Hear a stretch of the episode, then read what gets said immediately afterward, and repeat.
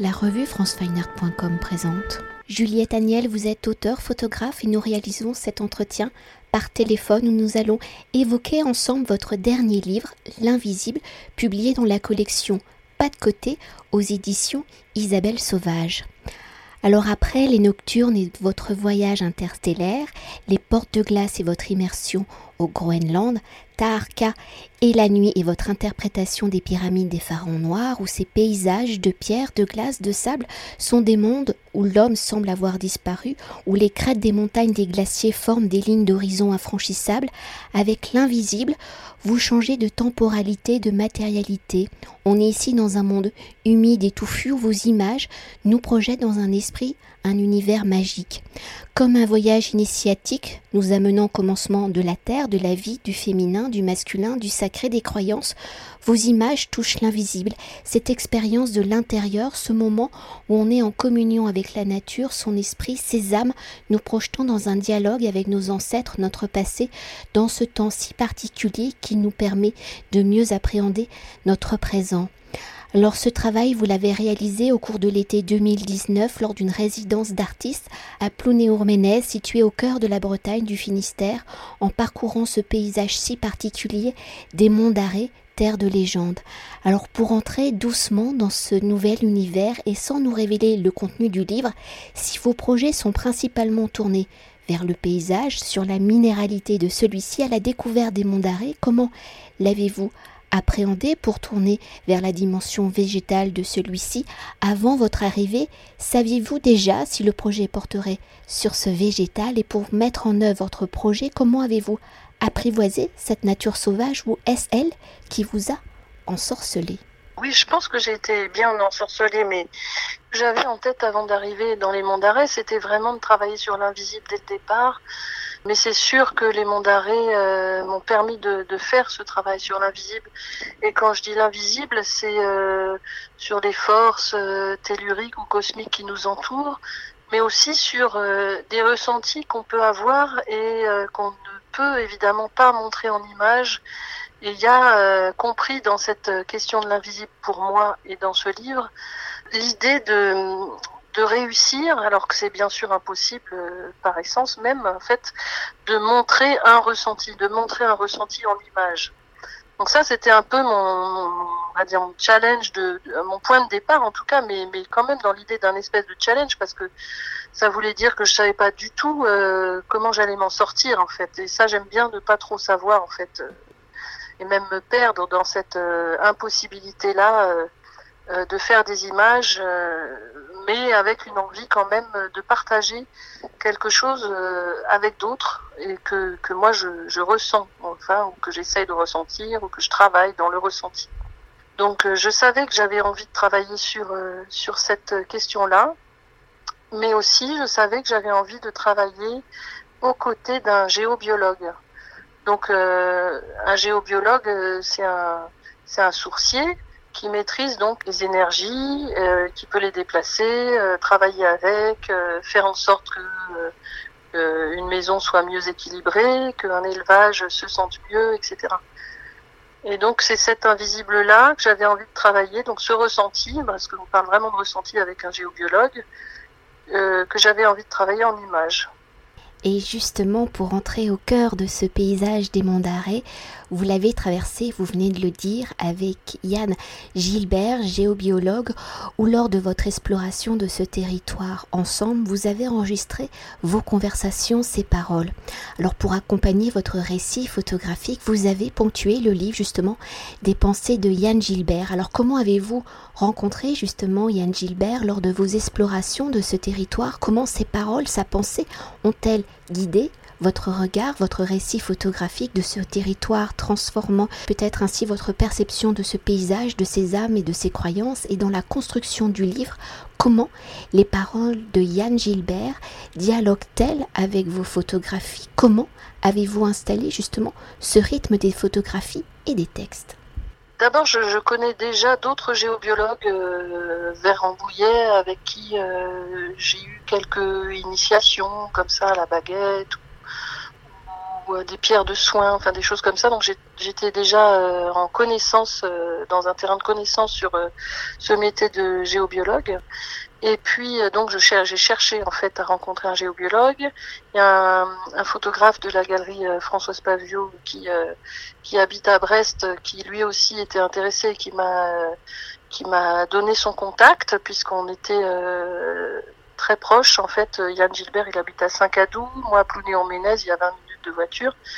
Et donc je l'ai contacté euh, dès le mois de d'avril pour euh, pour savoir si c'était quelque chose qui l'intéresserait de travailler avec moi sur cette question-là, donc de mettre en image le ressenti. Et donc c'est une rencontre très simple et très forte à la fois, euh, humaine, je veux dire, euh, c'est quelqu'un que j'aime beaucoup et qui à qui j'ai montré mon travail pour voir si ça lui ça, ça lui disait quoi de, de, de faire un, quelque chose avec moi.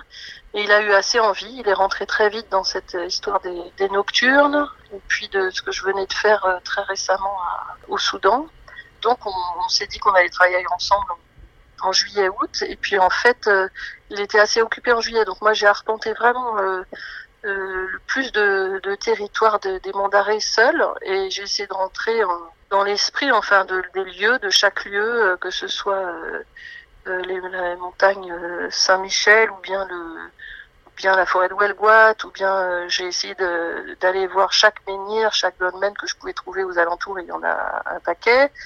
Et d'ailleurs, parfois, il faut aller les chercher et on n'arrive pas à les trouver. On tourne autour, on met des heures avant de les, les, découvrir et c'est des vraies découvertes. Donc, euh, j'ai vécu d'abord dans une première partie un petit peu seule cette, euh, cette découverte du territoire, en tout cas, qui est très particulier, très puissant, très fort, très beau et très euh, dans le sauvage en fait quand même.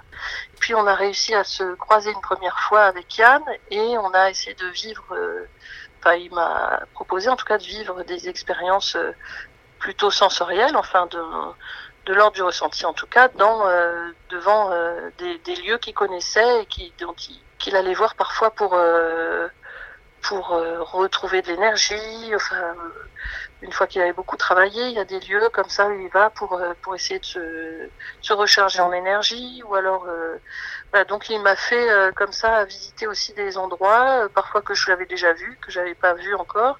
Et puis comme euh, il était aussi à un moment prof d'histoire et qu'il connaît très bien de, de géographie, qu'il connaît très très bien son, son, son terrain, il m'a expliqué aussi beaucoup de choses sur sur les monts d'arrêt et la question du haut, du bas. Et enfin, en tout cas, il m'a on a beaucoup parlé en fait. C'était vraiment des grands moments d'échange et je trouvais que cette parole était importante. En parallèle, j'avais envie de faire un film et du coup, j'ai fait ces prises de son de tous nos échanges en pensant d'abord que c'était euh, pour le film et puis euh, en post-production, enfin une fois rentré, une fois que j'étais en train de travailler sur les images, le film et le son, et le livre, je me, j'ai, vu que en fait, il y avait quelques phrases de lui que, que je trouvais vraiment intéressantes, puisque j'ai tout relevé. Après, à l'écrit, tout ce qu'il m'avait dit, j'ai, réécrit euh, sur l'ordinateur l'ensemble de, de, ces échanges, enfin surtout de, de, ces mots.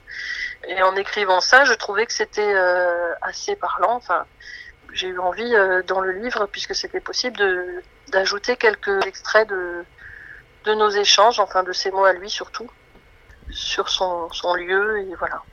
Et justement, pour continuer de rentrer dans ce récit de l'invisible, l'une des citations de Yann Gilbert évoque deux ambiances, deux sensations du territoire, de ce paysage des monts d'arrêt, avec d'un côté où ça envoie et de l'autre côté ça apaise. Alors par vos photographies, vos interprétations de ce paysage, il y a aussi deux ambiances, deux identités. D'un côté la végétation, l'eau, le sombre, l'humide. De l'autre côté la minéralité, la pierre, les menhirs, les dolmens, la verticalité. D'un côté nous avons le féminin, la vie. De l'autre le masculin, la mort. Alors deux ambiances qui amènent ce paysage dans une temporalité magique où les croyances viennent lier l'homme à la terre, à la terre-mère. Alors dans votre exploration justement de ce territoire, comment ces deux ambiances se sont-elles dessinées, imposées à vous, ou est-ce mon imagination? Et dans l'élaboration du récit du livre, quelles ont été vos réflexions pour suivre peut-être cette trame pour aller de ce que j'appelle moi du féminin au masculin?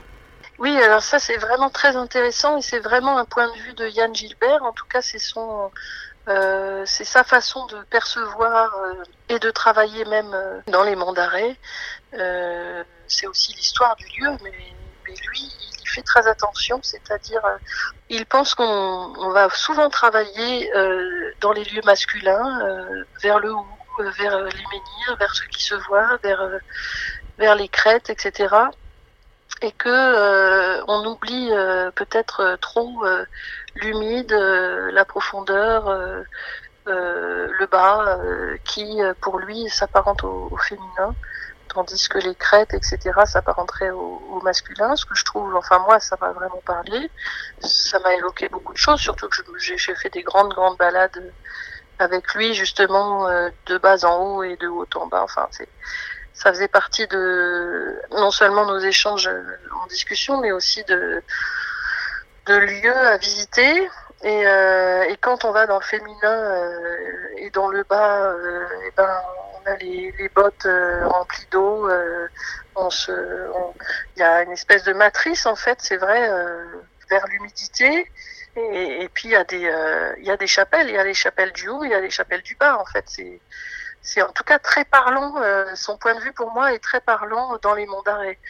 Et ce qu'il évoque et ce qu'il défend et ce qu'il essaye de, de travailler, c'est-à-dire de travailler toujours en parallèle autant le masculin que le féminin pour équilibrer donc on va dire euh, bah, des énergies. Euh, je trouve ça assez juste et je trouve ça assez. Euh, il y a une complémentarité, c'est assez évident. Enfin, il y a quelque chose de que je trouve très intéressant dans cette position et dans cette proposition de percevoir les choses euh, telles qu'il les, telles qu'il les nomme et telles qu'il les voit en fait. Et euh, bon, moi, ma position, ça a été de photographier tout ce que je voyais, qui, qui me plaisait, euh, qui me plaisait, que je trouvais fort, que, qui était évocateur de ce que je ressentais, de ce qu'il me disait aussi, mais au final, les images que j'ai faites, que ce soit en haut ou en bas, parle aussi de la même chose de, ce qu'il évoque en fait. Enfin, je trouve, euh, on peut ressentir, enfin moi en tout cas évidemment, euh, euh, je ressens effectivement qu'il y a des hauts et des bas dans les images et j'imagine que en, essayant de travailler dans ce sens-là, on peut placer les images d'en haut et les placer les images d'en bas assez facilement quoi. Et pour euh, continuer sur l'aspect euh, du féminin peut-être et de l'importance du végétal, le récit commence et se termine sur une plante particulière, la fougère, où dans son évolution, elle est à la fois aquatique et terrestre, une fougère empreinte de croyances que l'on retrouve photographiquement dans votre exploration donc des monts d'arrêt, mais aussi dans une approche plus scientifique, entre guillemets, où à la manière d'un herbier, vous explorez la pluralité de ses formes, son endroit et son envers. Alors quelles sont justement les croyances liées à la fougère dans l'histoire de ce territoire des monts d'arrêt qui est lié sa symbolique? Et pour retranscrire l'identité plurielle de la fougère, comment la représentation de l'herbier s'est-il imposée à vous et comment les deux regards, celui de la forêt, du paysage et celui de la description plus formelle, se complètent-ils, dialoguent-ils? Alors c'est vraiment intéressant parce que euh, les fougères c'est une plante que j'aime euh, énormément depuis euh, très longtemps et que j'avais imaginé aussi photographier euh, de façon quasi exhaustive euh, en installant un studio dans un endroit où j'aurais pu avoir des fougères à disposition. Et quand j'avais discuté avec Isabelle Sauvage sur la possibilité d'une résidence et même d'un livre, j'avais très très vite en fait, même au préalable, j'avais évoqué l'envie de cette envie de, de photographier des fougères et d'en faire un, enfin de, de, cette question d'épuiser la forme en fait, qui m'intéressait beaucoup puisqu'elles se ressemblent quasi toutes, mais en fait évidemment euh, aucune n'est pareille. Et du coup, comme j'avais cette envie de faire les fougères et que le lieu s'y prêtait euh, complètement, je me suis dit que c'était là où j'allais le faire. Donc je l'ai fait en quelque sorte sans penser que ça allait être absolument relié euh, au reste. Et donc en parallèle, tous les jours en fait, je faisais une balade, je prenais quelques fougères je prélevais quelques fougères et euh, je les photographiais effectivement euh, euh, d'un côté puis de l'autre de façon assez systématique. Je les épinglais ensuite, enfin je les scotchais en fait dans la pièce. La pièce s'est remplie de fougères comme un herbier justement qui séchait autour de moi. un peu par hasard. Hein. Enfin, c'était comme ça que ça s'est fait. Et voilà, c'était une répétition un petit peu quotidienne pendant deux mois où j'allais chercher quelques, une petite dizaine, on va dire, de fougères tous les jours. Et je les photographiais à chaque fois de façon assez systématique sur fond noir, en regardant tous les détails d'une face et de l'autre. Et puis, donc en parallèle, les, les, après-midi, les soirées, j'allais aussi euh, explorer euh, ce territoire des Monts d'Arrée. Et un peu à la fin de, de, de, ma résidence, je me suis retrouvée dans une très belle librairie qui est à Huelguat, euh, dans la forêt, et où il y avait pas mal de livres de druides, etc., puisque quand même cette forêt est très habitée. Et j'ai regardé la signification de la fougère, et je suis tombée sur sur un livre qui euh, expliquait que la fougère était le symbole de l'invisibilité. En fait, que c'est une plante que certains euh, druides brûlaient pour, euh, à un moment donné de l'année précis, euh, pour euh, passer dans l'autre monde et que ça leur permettait de revenir aussi de l'autre monde et d'expliquer des choses qui se passaient dans l'autre monde. Et c'est cette fougère-là, qui est quand même donc une plante euh, préhistorique, hein, c'est une des premières plantes de la planète, qu'on retrouve non seulement partout dans le paysage, mais aussi toujours autour des fontaines plus anciennes, etc. Euh, et du coup, je me suis euh, rendu compte vraiment par hasard euh, complet que la fougère que j'avais envie de photographier depuis très très longtemps, elle était au cœur même de, de ce questionnement sur l'invisibilité quand même. Donc c'était un hasard tellement incroyable que voilà, j'ai, je me suis autorisée de façon évidente à, assembler au cœur d'un même livre et d'une même série ces images de studio en fait avec euh, tout ce que j'avais fait euh, autour en argentique, en noir et blanc, euh, sur, sur le, le terrain même. Parce que d'ailleurs, sur entre guillemets le terrain même, on retrouve quelques images de exactement où c'est carrément des bouquets de fougères. Oui, oui, oui. Il y a quelques endroits où les fougères sont explosives, magnifiques. Enfin, oui, elles sont là aussi, oui.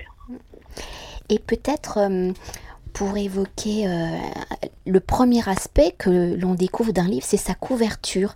Est-ce parce que sa couverture représente justement une fougère et peut-être c'est une de ces fameuses fougères qui ont habité euh, avec vous, scotché tout autour de la pièce. Oui, oui, c'est une de mes fougères. Et alors la couverture, c'est vraiment euh, l'œuvre des éditions Isabelle Sauvage euh, qui euh, a pensé à utiliser cette fougère, à la travailler un petit peu en impression et, et à, la, la, mettre sur la couverture, ce que je trouve très juste. Mais c'est vraiment son travail à elle en tout cas et, et ça me plaît beaucoup cette idée.